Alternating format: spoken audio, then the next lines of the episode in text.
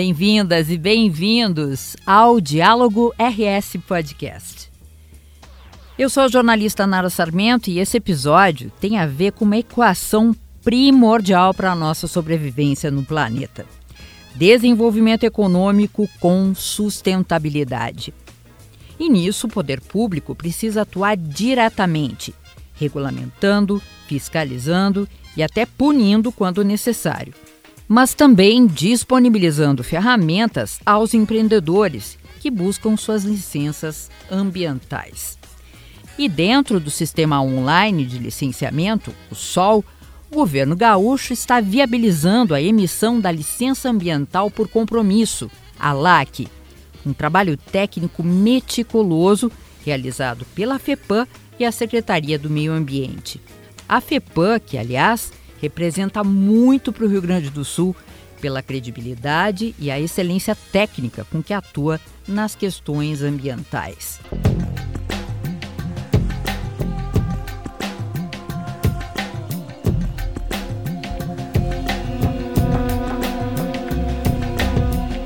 Mas como essa gestão trabalha para viabilizar novos empreendimentos sem danificar o ambiente? Como foram qualificados os processos para a liberação da LAC? É o tema do meu bate-papo com a presidente da Fundação Estadual de Proteção Ambiental, Marjorie Kaufmann. A FEPAM é uma fundação que tem mais de três décadas de história ambiental. Nós partimos de um princípio, desde o início da gestão, de olhar para dentro da fundação porque nós temos pessoas de várias gerações que participaram de vários momentos importantes da história ambiental do nosso estado e que podem e contribuíram demais com essa questão de como nós podemos resolver os problemas e dar as condições para que o ambiente esteja adequado, para que seja razoável as soluções que nós estamos apresentando. Então, em 2019, nós já iniciamos aí com a descrição dos projetos que faríamos internamente e o principal deles era a qualificação do procedimento do licenciamento ambiental. Ele iniciou com uma revisão da parte legal da legislação e aí aqui nós temos um momento importante que foi a aprovação do Código Estadual de Meio Ambiente em janeiro de 2020, mas nós também revisamos portarias internas, revisamos o documento de licenças, licenças de 50 páginas, elas são quase inaplicáveis para as empresas. Então, como é que nós vamos olhar para dentro e, e oferecer um documento que não seja repetição das leis que estão postas? Mas que seja específico para aquela atividade e principalmente que nos remeta à preservação e conservação ambiental. Esse tem que ser o foco. Eu não quero uma licença na gaveta. Eu quero uma licença que possa ser aplicada. E isso foi muito bem compreendido por todos os chefes das divisões, departamentos e serviços da fundação, que coordenam os seus analistas, e tomar tempo do analista ambiental, do empreendedor, está diretamente relacionado com poluição ambiental. Porque esse tempo que a gente perde analisando coisas que não precisavam de todo aquele procedimento, a gente perde para analisar aquele que precisava de mais atenção. Então, uhum. esse é o grande paradigma aí que a gente busca quebrar e, e, e melhorar e qualificar dentro da fundação, porque a nossa parte técnica ela está sempre em primeiro lugar. Essa quebra de paradigma ela é muito complicada, especialmente nesse momento que a gente vê. É claro que tem o dano, como, como ele está acontecendo no mundo inteiro, né? no planeta, de mudança climática, enfim, e políticas ambientais que não são cumpridas pelos governos mundo afora e tal. Nesse momento, não é mais complicado? Não foi mais complicado ainda? Eu acho que não. Qual é a facilidade de hoje? A temática ambiental ela está cada vez mais conectada com o desenvolvimento na cabeça das pessoas, na cabeça do empreendedor.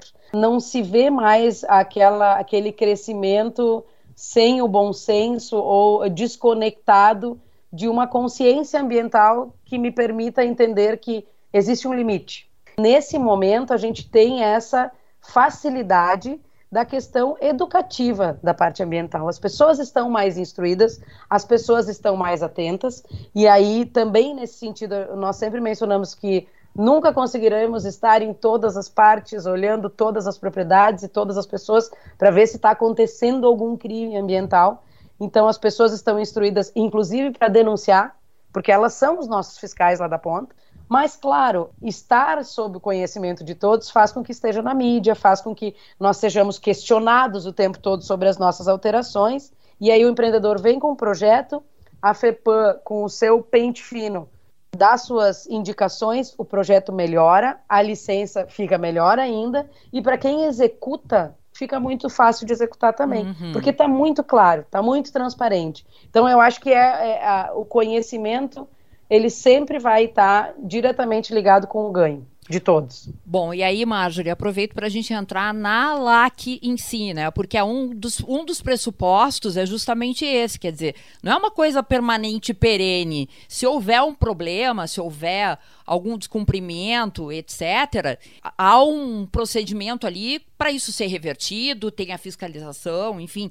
Aí eu queria que tu falasse um pouquinho mais, entrasse mais na LAC em si como ferramenta tanto de desenvolvimento quanto sustentabilidade? Então, o licenciamento ambiental por compromisso, ele já existe há alguns anos em outros estados e é importante a gente abrir tecnicamente o procedimento.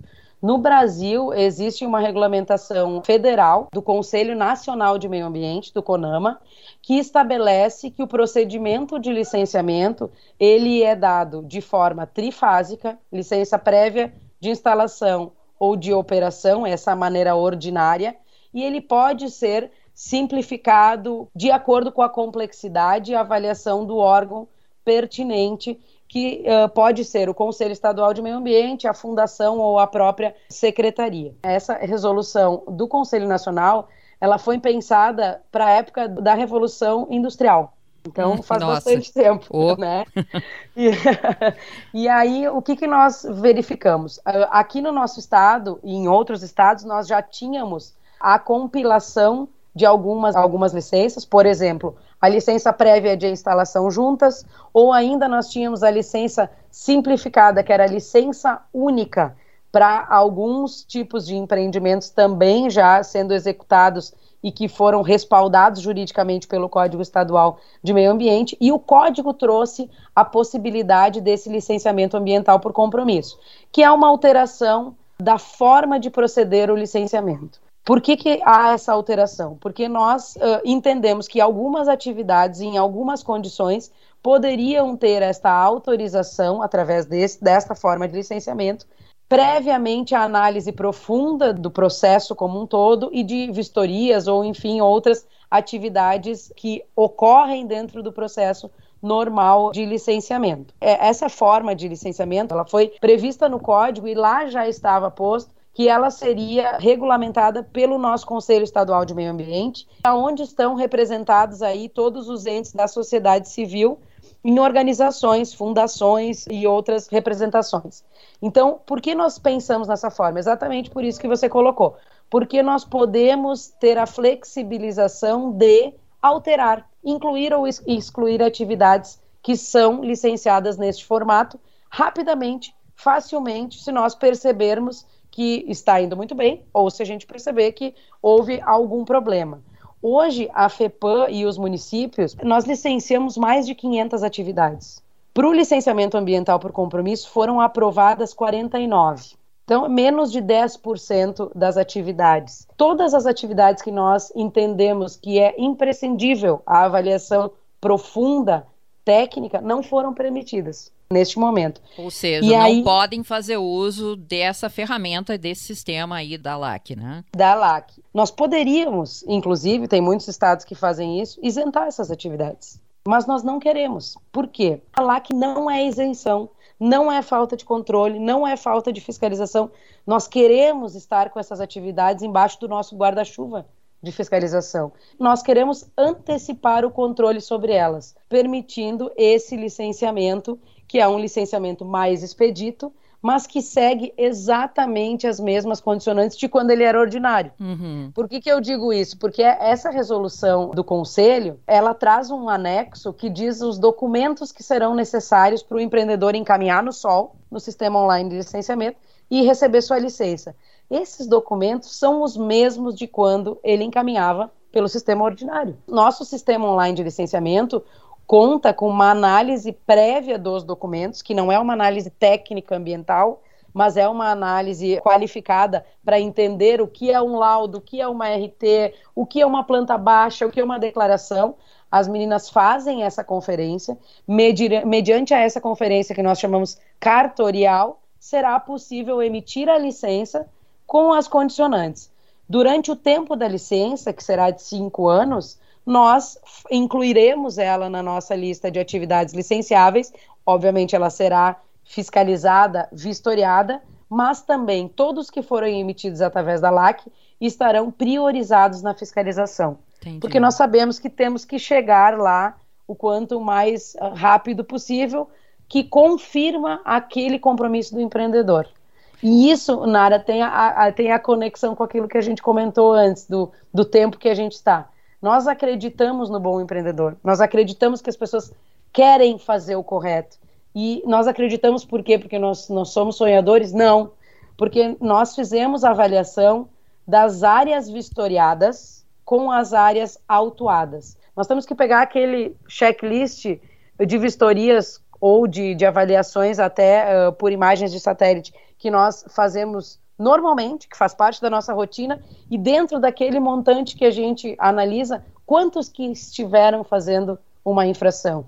E aí, quantos dessas atividades que são por lá que, que eram infratores ambientais ou que não cumpriam um regramento que se comprometiam. Então, uhum. por isso, nós estamos seguros com relação ao procedimento. A FEPAM, depois que ela emite a licença de instalação, ela não fica parada dentro da propriedade olhando se a instalação está correta. Ainda que ordinário, os mal intencionados vão cometer o crime ah, ambiental. sem dúvida. Então, a LAC... A tal da índole, né? Não adianta. Exato, é, exato.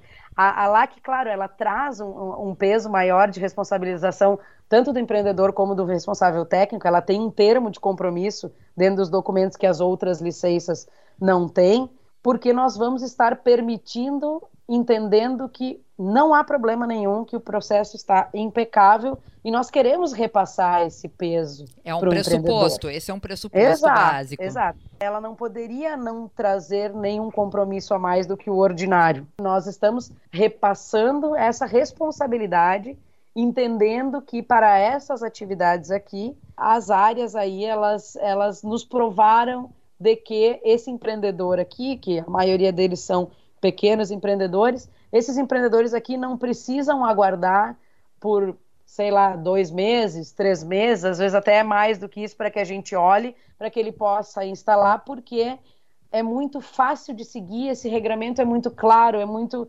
conhecido, sabido, tanto pelo técnico como pelo empreendedor, então não vemos grandes problemas e por isso que permitimos e colocamos esse termo. E ele será punido caso nós encontremos essas irregularidades. Como? Com a cassação imediata da licença e vamos remetê-lo para que ele faça o processo ordinário.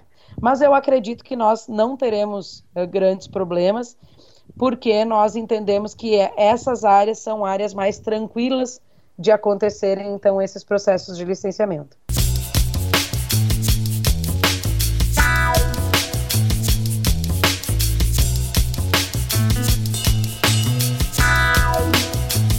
Como a Marjorie Kaufman explicou aí, a LAC contempla 49 atividades. E para a gente entender que atividades são essas, eu conversei com a Fabiane Vitti, ela é analista ambiental que chefia o Departamento de Licenciamento e Controle da FEPAM. Dentro desse licenciamento, dessas 49 atividades, a maioria delas são atividades industriais. E são atividades mais simples, não são atividades industriais, por exemplo, que lidam no seu armazenamento com seus insumos com produtos perigosos. Então, são serrarias, são fabricações de estruturas de madeira, fabricação até de artefatos e componentes para calçados, algumas coisas bem típicas do nosso estado e que a gente tem bastante, como fabricação de erva mate, armazenamento de pescado. Dentro das atividades industriais, por exemplo, né, dessas que eu citei, são atividades mesmo que são consideradas atividades industriais, mas são atividades bastante simples, tanto pelo seu processo, tipo de processo produtivo, como também pelo tipo de substância e de produto que armazena e produz, né? Desses produtos estão envolvidos no processo, quer dizer, não são aqueles que podem poluir um lençol freático, não é essa categoria, né?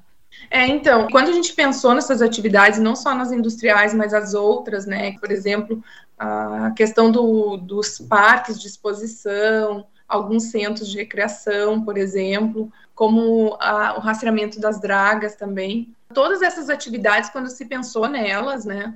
Pensou em atividades realmente que não oferecem um risco ambiental significativo. São atividades que no, no, seu processo produtivo elas não geram efluente a partir desse processo. Se elas gerarem algum tipo de efluente, ainda assim, só poderão ser licenciadas por essa modalidade, né, que é adesão e compromisso, aquelas que não fazem lançamento de efluente. Então, por exemplo, nesse caso, né, a gente já está restringindo que algum poluente eventualmente pudesse ser lançado num corpo hídrico se tomou cuidado também que as empresas não façam intervenção nas áreas de APP, não estejam dentro de unidades de conservação ou nas suas zonas de amortecimento. Então, a construção dessa listagem, desses 49 empreendimentos, ela foi muito cuidada pelos técnicos e analistas da FEPAM. Então, essa primeira versão da resolução, o sistema já funcionando agora recentemente, a nossa expectativa, né, que com o andamento disso se comprove o que a gente propôs com esses 49 códigos ali, ou atividades, iniciando, então,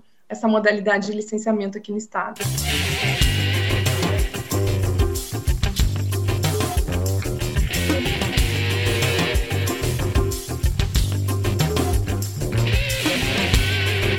Fechando esse episódio, o governador Eduardo Leite reforçando um caminho sem volta, inclusive para todos os governos: crescer com sustentabilidade.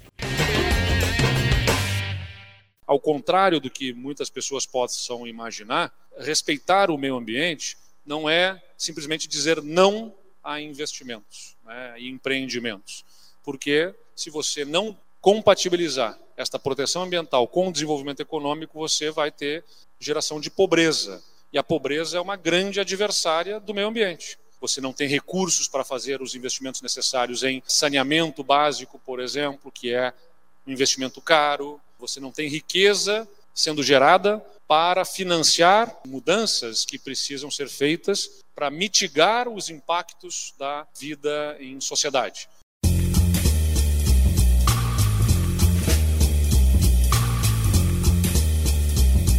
Diálogo RS fica por aqui. Lembrando que todos os nossos conteúdos estão disponíveis no YouTube do Governo do Estado e nas plataformas da Rádio Web e Spotify. Até o próximo.